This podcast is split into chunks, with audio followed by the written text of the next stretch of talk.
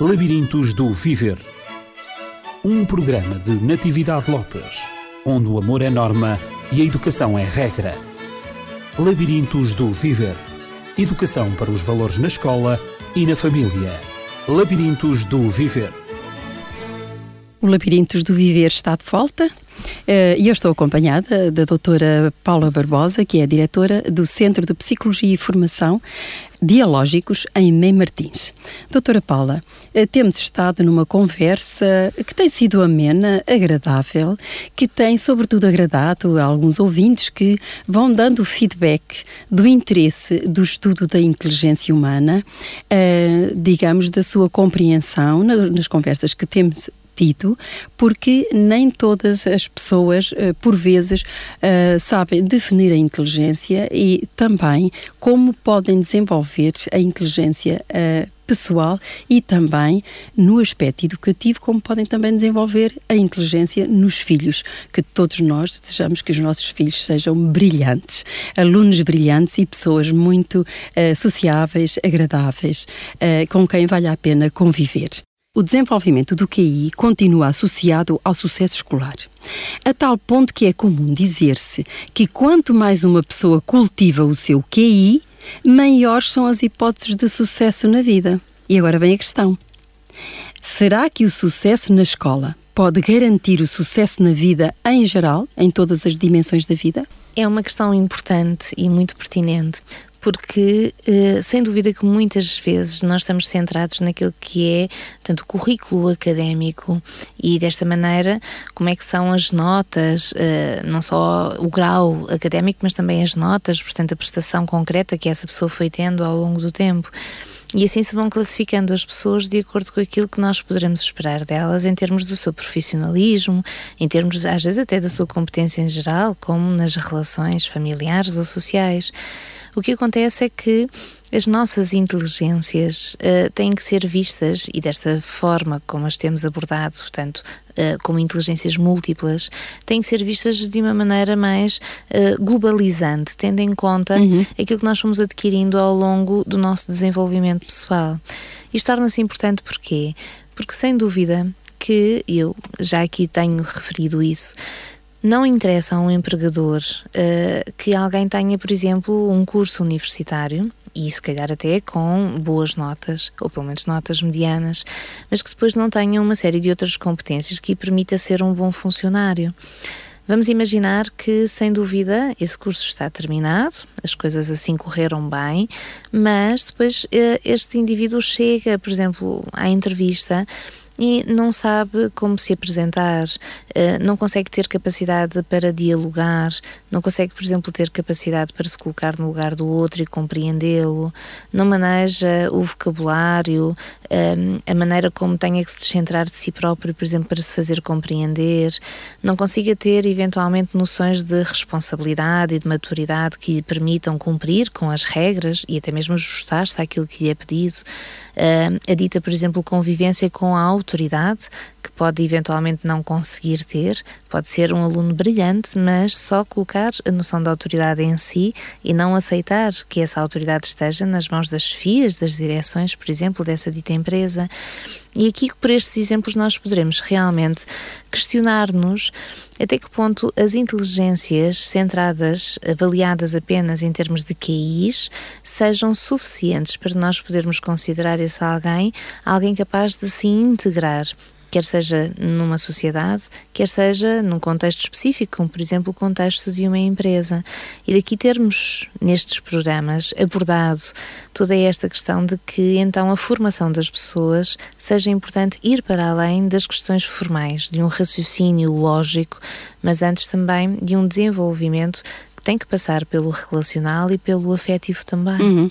Portanto, chegamos à conclusão de que, efetivamente, para se ter sucesso na vida, não basta apenas desenvolver o quociente intelectual, portanto, uh, o desenvolvimento cognitivo da pessoa, não basta a razão, uh, portanto, temos aqui que a emoção, que o sentimento, que a, a própria afetividade é importante, o afeto é importante na nossa vida, a vida afetiva, a maneira também como nós enfrentamos o, o stress, na medida em que a vida hoje que se vive por toda a parte é bastante intensa e, e portanto, exige muito em todas as profissões, não é verdade? E de cada, e de cada pessoa mesmo, como indivíduos e, e nas famílias e tudo isso. Portanto, é necessário uh, haver essas competências para enfrentar as emoções que a pessoa tem dentro de si e também compreender e responder às emoções que os outros, por sua vez, também eh, têm e que demonstram e que nós temos que saber gerir as nossas emoções, os nossos sentimentos e também as emoções dos outros e reconhecê-las, não é? Deixe-me dar um exemplo em particular, eh, porque nós muitas das vezes quando abordamos estas questões acabamos por nos centrar naquela pessoa que eventualmente então tenha notas brilhantes, mas depois não tenha estas competências de que estamos a falar. Mas então, e o caso contrário?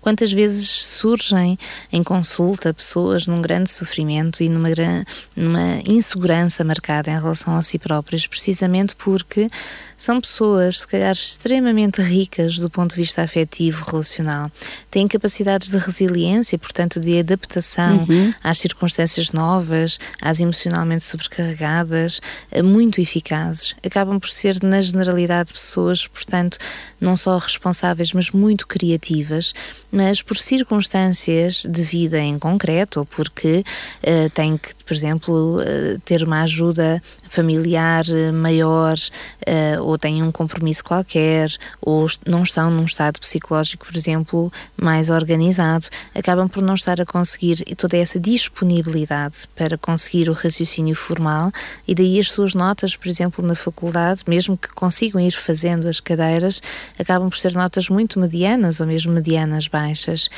E quantas vezes estas pessoas, sem dúvida, constroem esta ideia, porque isso é passada socialmente, de que se vão conseguir ter aquele curso, mas se vão ter uma média tão baixa, então é porque não vão conseguir esse dito emprego ou não serão capazes de fazer um bom trabalho.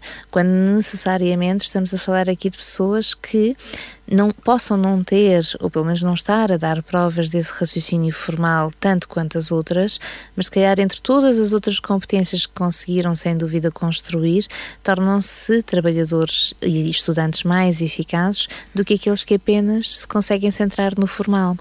Isto porquê? Porque o raciocínio formal é isento de considerar o contexto que rodeia a pessoa. Ou seja, ele faz-se apenas, se pudesse pôr assim numa imagem, né, dentro de nós, dentro do nosso raciocínio. Ele não está afeto a uma série de variáveis que são imprevistas, que são complexas, que são intensas, às vezes até metafóricas e simbólicas, como as afetivas. Ele não considera o que está fora da pessoa e, portanto, a pessoa, se eventualmente no contexto for abordada, surpreendida por uma destas variáveis, com certeza que tem mais probabilidade de falhar do que estas outras que estava agora agora a descrever. Uhum. Então há a necessidade, digamos, na educação, de fazer um equilíbrio entre o QI e o QE, quociente intelectual e o quociente emocional. Já Goldman dizia isso, não é verdade? Ele que identificou essa hum, inteligência emocional tão importante eh, no, no, no, sucesso na vida, não só no sucesso académico e escolar, mas também no sucesso da vida em, em geral, no, portanto, no, no relacionamento eh, com os outros e também na gestão das, das, das, nossas próprias emoções. Portanto, há um equilíbrio aqui a estabelecer. Um, agora, doutora Paula, como é que nós, em termos educativos, quer em casa, quer na escola, eh, como é que nós poderemos desenvolver e melhorar a, eh, a inteligência emocional? Na medida em que, eh, por exemplo, em casa, ehm, quando uh, as crianças ou os adolescentes, uh, os alunos, não importa em que faixa etária, uh, esses que frequentam as escolas e, e, as academias e as universidades, um, são pessoas que vêm das suas famílias, que têm uma formação emocional dentro das, das próprias famílias, começaram a desenvolver as, as, suas emoções, portanto, a sua vida afetiva, desde pequeninos nas famílias. E são esses que frequentam as escolas em todos os níveis, em todos os graus de, de, de estudo. E agora o que nós vemos, a que nós assistimos atualmente, e já há muitos anos, não é verdade, é que há de facto uma literacia emocional muito profunda. E daí isso transmite-se em crianças violentas eh, que, que servem do bullying muitas vezes, porque eh, são, têm alguma violência, vivem alguma violência em casa e não são capazes de gerir as emoções, que isso lhes transmite emoções negativas e agora descarregam sobre os, uh, os alunos mais ou, mais baixos ou de menor idade, etc., para agora se vingarem daquilo que não conseguem gerir dentro deles, que é uma grande revolta por vezes e, portanto, são violentos em relação aos outros.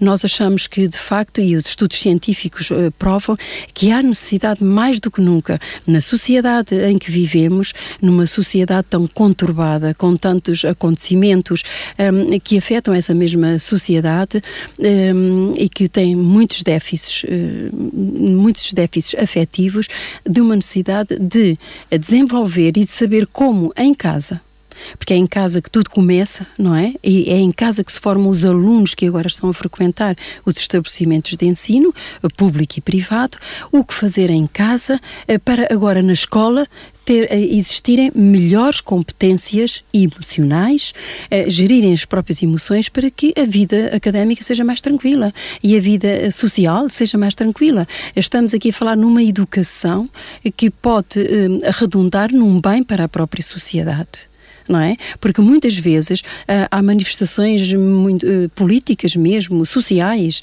uh, muito violentas e que as pessoas nem sequer têm aquela criatividade porque um, desprovidas de facto de, de, de desprovidas de, de, uma formação que possa gerir as suas emoções fortes, o desejo de revolta, o, o, desejo de, de, da indignação a que todos temos direito, não é? Mas que o fazem de uma maneira violenta, faltando faltando essas capacidades, faltando essas competências emocionais. Eh, que, aliás, eh, eh, Goldman referiu pelo menos essas competências em cinco áreas, não é? Que têm que ser desenvolvidas. Como é que isso pode ser? Se pode articular esse desenvolvimento dessas, dessas cinco áreas de competências entre a escola e a família, ou melhor, entre a família e a escola? O que Goldman veio realmente alertar foi para estas questões de que, para além da inteligência dita cognitiva, racional, formal, uhum. nós teremos que desenvolver as inteligências ditas emocionais, porque elas estão diretamente relacionadas com não só o nosso desenvolvimento psicológico em termos afetivos, da capacidade de elaborarmos as coisas afetivamente, mas também da forma como nós, na relação com os outros, podemos construir uma relação em que exista algum nível de egocentrismo, mas em que nós consigamos ter o outro por consideração. Portanto, a dita capacidade empática que nos permite colocar uhum, no lugar uhum, do outro uhum. e não só considerar o que ele necessita, mas também considerar os efeitos nele daquilo que nós fazemos. E eu gostaria de fazer aqui a ponto com o desenvolvimento psicológico de uma criança e precisamente em que idade estas coisas começam a, a acontecer. E então, respondendo à sua pergunta, onde elas têm que ser trabalhadas. Uhum. Todos sabemos que a criança, por volta, normalmente ali dos 3 anos, ela começa numa fase dita do não todos, todos uhum. sabem que a criança começa, portanto, a querer que tudo e todos se ajuste a ela. É quase a fase, a fase do contraditório, não é? Exatamente. Está sempre do contra. Ou seja, a criança quase que diz que não sem refletir, portanto, uhum. ela opõe-se a tudo e a todos e uh, costuma-se denominar esta fase como uma fase, portanto, dos limites, da imposição dos limites. É isso que, precisamente que a criança está a fazer, mas ela não o faz só comportamentalmente, ela está a fazer uh, digamos, algo que depois vai modelar também a construção da sua personalidade em termos inconscientes. Uhum. E então a representação que ela terá dela própria. Isto passa-se mais ou menos assim. A criança vem de uma fase em que, sem dúvida, a vida é um prazer. À partida, se as coisas estiverem a correr bem, tudo e todos se ajusta a ela, portanto não há frustrações, não há coisas que têm que ser, quase tudo vai orientado para as suas necessidades básicas e para as suas necessidades afetivas e lúdicas. O que acontece é que por volta desta idade, a criança, porque também no desenvolvimento humano, esse é quase um passo automático que se dá, ela começa a ter necessidade de começar a separar aquilo que é dela e aquilo que é dos outros e também ter uma convivência dita mais realista com o ambiente em torno de si. Uhum. Ora, este dito princípio da realidade faz-se precisamente com uma certa fricção entre aquilo que são as necessidades da criança e as necessidades que se impõem em torno dela. O que é que ela vai fazer? Ela, para treinar uma certa segurança em si própria, ela vai tentar dizer que não, vai tentar lutar por isso, vai tentar impor-se.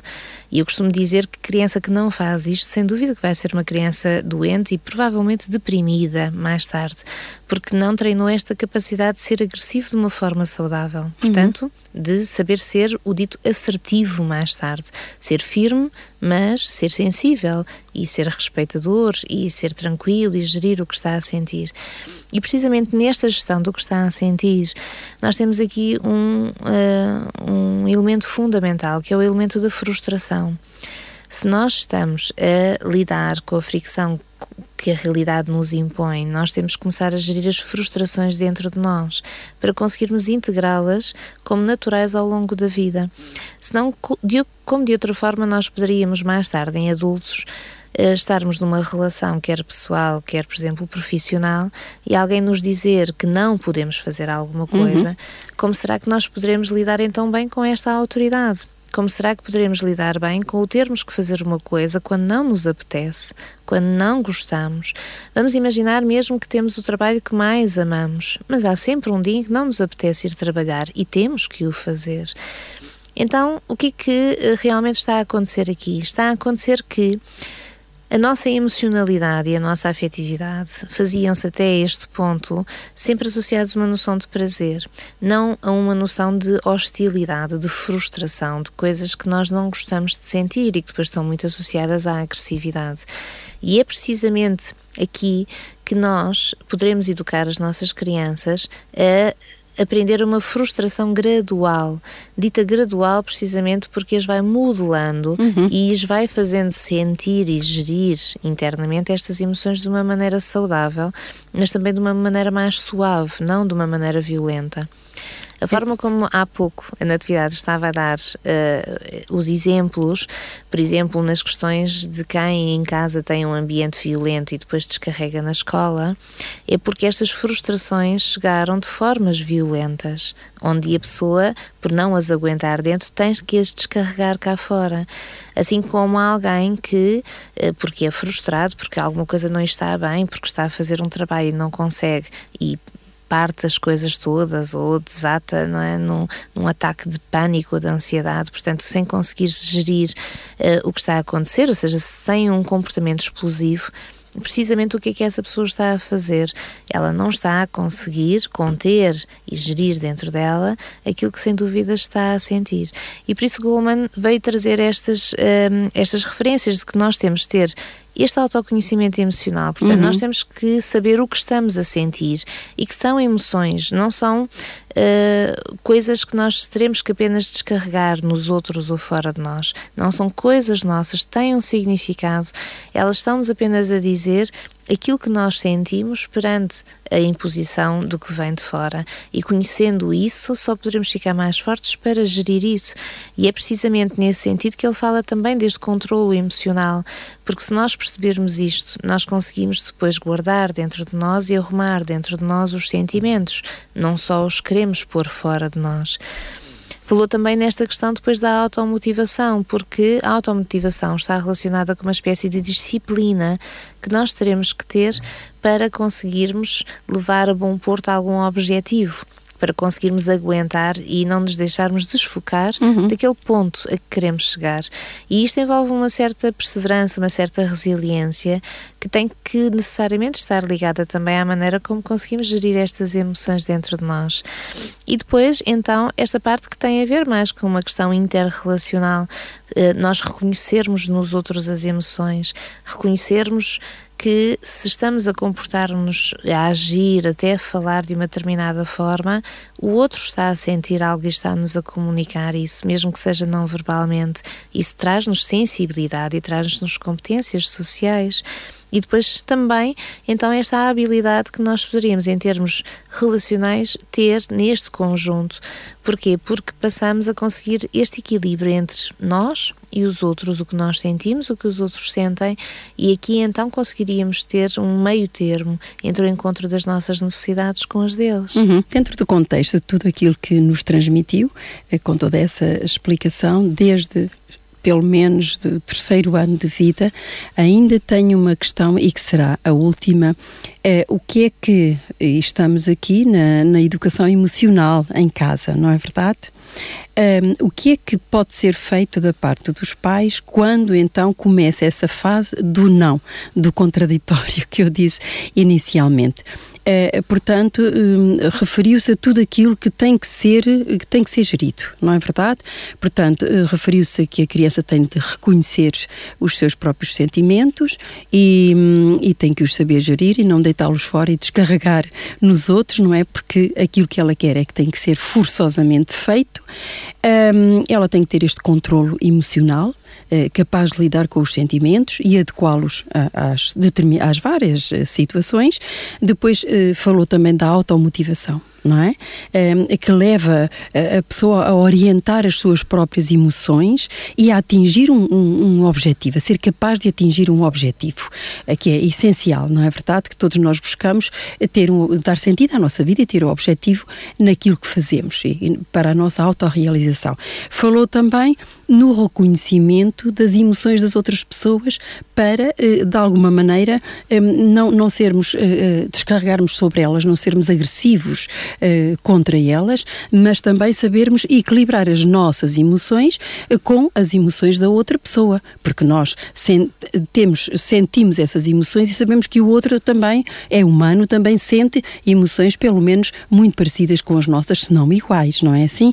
E, portanto, mantermos este equilíbrio sem, uh, sem ultrapassarmos os limites do razoável, não é? E isso leva-nos também a ter uma habilidade, uma capacidade de nos, de, nas relações interpessoais. Portanto, sermos pessoas hum, empáticas, com as quais é agradável hum, conviver e compreensivas também das dificuldades dos outros, das alegrias, das tristezas e, e não catalogarmos tudo como sendo tão diferente daquilo que nós sentimos que acabamos por ostracizar muitas pessoas e, por vezes, até na educação, não darmos um certo apoio, um certo acompanhamento que essas essas, que algumas pessoas mais carentes, digamos, necessitam, ou com déficit emocional um pouquinho elevado, um, e, e, portanto, falou dessas competências todas que são necessárias. Portanto, no desenvolvimento da inteligência emocional. E agora eu coloco-me no lugar uh, dos pais, no lugar do adulto que lá em casa está a ver a sua criancinha a crescer, chegou aos dois anos, dois anos e meio, três anos e começa então esta teimosia toda, esta, esta, esta hum, pertinência em querer que a sua vontade se cumpra. O que é que eu então, o que é que eu posso fazer como educador?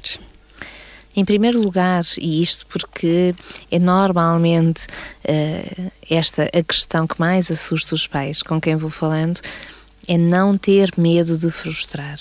Agora, quando falo isto, não, uh, não posso, digamos, dizer assim como em nada no desenvolvimento da criança que as coisas tenham que ser radicais, porque não se pode passar do tudo para o nada.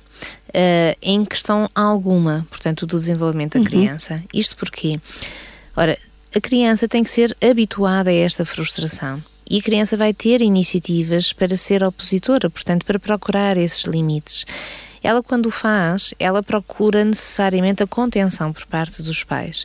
Mas a contenção é uma espécie de firmeza com afeto. Uhum.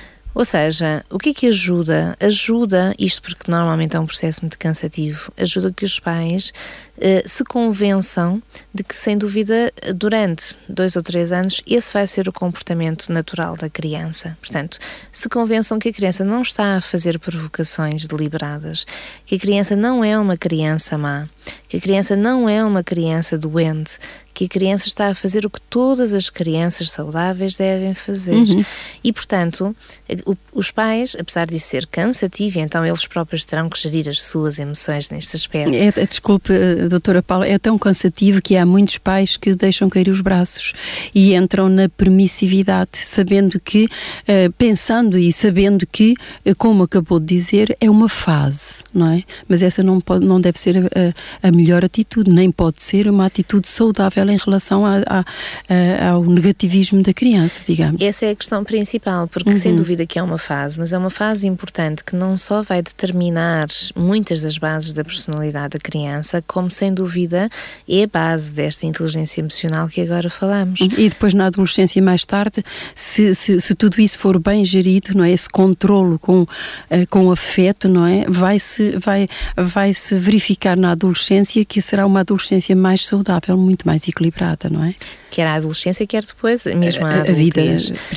Qual é que é a questão? Então, os pais têm que frustrar a criança, portanto, têm que dizer que não, mas para o fazer tranquilamente, sem agressividade, sem impaciência e explosividade, ou sem, como a Natividade estava a dizer e bem, eh, se resguardarem, se defenderem com a permissividade, porque assim é, seria sem dúvida mais fácil então teriam que o fazer, portanto, mantendo-se firmes apenas perante a criança e pensando, ok, agora já sei que esta criança vai me estar sempre a dizer que não, vai estar sempre a tentar manipular de certa forma positivamente as coisas a seu favor, mas isso não tem a ver comigo, ela não me está a fazer isso a mim, não me está a atacar, não me está a destruir nem a provocar. Isso é um processo dela que ela precisa para ela se tornar mais forte, para que depois nas outras relações durante o resto da vida ela conseguir fazer isso mesmo, não desistir, mas ser capaz também de uma certa agressividade, de uma certa força perante os outros. Então, neste aspecto, se a criança Uh, e até porque a criança é muito comportamental, se a criança não está a cumprir alguma coisa perante a nossa instrução verbal, ir lá comportamentalmente e pô-la a fazer. Agora, o que os pais normalmente me dizem é assim, mas eu vou lá, eu ponho-a a fazer e ela nem fica sequer à primeira vez, e eu aí respondo, então façam mais vezes, uhum. portanto têm que fazer as vezes necessárias, mas sempre com essa calma, com essa tranquilidade e firmeza, talvez mudar um pouco o tom de voz, a expressão, para que a criança perceba que é sério, mas não ser uma educação através do medo. Ou seja, há aqui uma fronteira que é preciso perceber que não é de assustar, mas antes de parar a criança. Quase uma espécie de barreira. Vais por aí, olha, por aqui não vais, e por ali também não vais. Mas eh, que a criança sinta que apenas lhe bloqueamos, a frustramos nessa sua intenção, não que a estamos a destruir internamente ou a retrair de uma forma qualquer. E depois, necessariamente, outra das questões é que a criança, quando é frustrada, a criança vai se tentar defender disso. O que é que ela vai fazer? Ela vai pegar nas emoções que está a sentir e ela vai tentar descarregá-las cá fora. Uhum. Como é que ela vai fazer isso? Vai começar a chorar sem parar. Depois como isso não vai resultar se nós mantivermos, ela vai começar a ficar muito zangada, vai começar a dizer que está zangada, que não gostamos de nós, que somos maus. Porquê? Porque o que ela está a tentar fazer é tentar realmente encontrar aquelas emoções e pensá-las e senti-las. Se nós lhe dermos espaço para desencadearmos daqui um conflito, então o que é que vamos estar a ajudar? A que ela ponha isso cá fora e não tenha refletido nisso. Nós temos que dizer: olha, é natural que fiques triste, é natural que fiques zangada. É mesmo assim, quando nós somos contrariados, é isso que nós sentimos. Mas é assim que vai ter que ser e, portanto, tu vais continuar a treinar isto. É isto precisamente que é necessário fazer. Isto é um treino que a criança precisa e precisa da nossa ajuda para nós simplesmente lhe pormos uma espécie de barreiras de limites uhum. onde as coisas tenham que continuar a ser dela, mesmo as emocionais, para ela ter que ela própria as pensar e fazê-las coisas de si própria. Uhum. Então assim ela vai conseguir cada vez mais não só reconhecer a emoção, mas traduzi-la num sentimento e elaborar-se afetivamente, conseguindo depois toda esta modulação afetiva de que fomos falando durante o programa. Ok, doutora Paula, uh, penso que, que a resposta uh, foi cabal e, e compreende-se perfeitamente que tem mesmo que ser assim. São pequenos segredos que fazem toda a diferença no desenvolvimento humano, não só da inteligência, eh, mas em todas as áreas uh, da vida e também nas emoções, e porque estivemos a tratar também da inteligência emocional. Mas agora coloca-se uma questão à qual não vamos responder neste no programa de hoje, mas no próximo programa. É que a maioria das nossas crianças não é apenas educada em casa a treinar as suas emoções, mas também ela muitas uh, vivem nas creches, nos infantários, nas escolas, enfim, uh, de todo de todo o género e uh, aí os educadores estamos a falar na, na, digamos no papel dos pais, mas agora vamos falar no próximo programa qual é o papel da escola e dos educadores e professores na escola nesta educação emocional tão necessária para um, o equilíbrio uh, emocional e intelectual também do ser humano. Porque nós vemos que, segundo os estudos, uh, há uma, uma esmagadora maioria de insucesso escolar, uh, 87% do insucesso escolar incide precisamente uh, na má gestão das emoções por parte dos alunos. não é que eles não tenham competências cognitivas, não é que eles não tenham uma inteligência lógico-matemática ou linguístico-verbal um, correta, alta até, mas porque lhes falta exatamente o exercício, saber exercitar a inteligência emocional. E, portanto, muitas vezes bloqueiam nos testes, desmotivam-se. Enfim, N situações eh, hum, são sofridas pelos alunos e que estão por detrás uh, que estão na gênese do insucesso escolar. E é disso que nós vamos ver como é que na, na escola, em todos os, a todos os níveis de ensino, nós podemos então desenvolver esta inteligência emocional tão necessária para o nosso equilíbrio uh, físico e equilíbrio psicológico também. E assim nos despedimos com esta nota, com este desafio para o próximo programa, doutora Paula, em que estará presente também para responder esta uh, questão. Uh, mas antes, vamos deixar os nossos contactos. Os contactos da Dialógicos são o e-mail dialógicos.lda.dialógicos.pt e o telefone 219260052.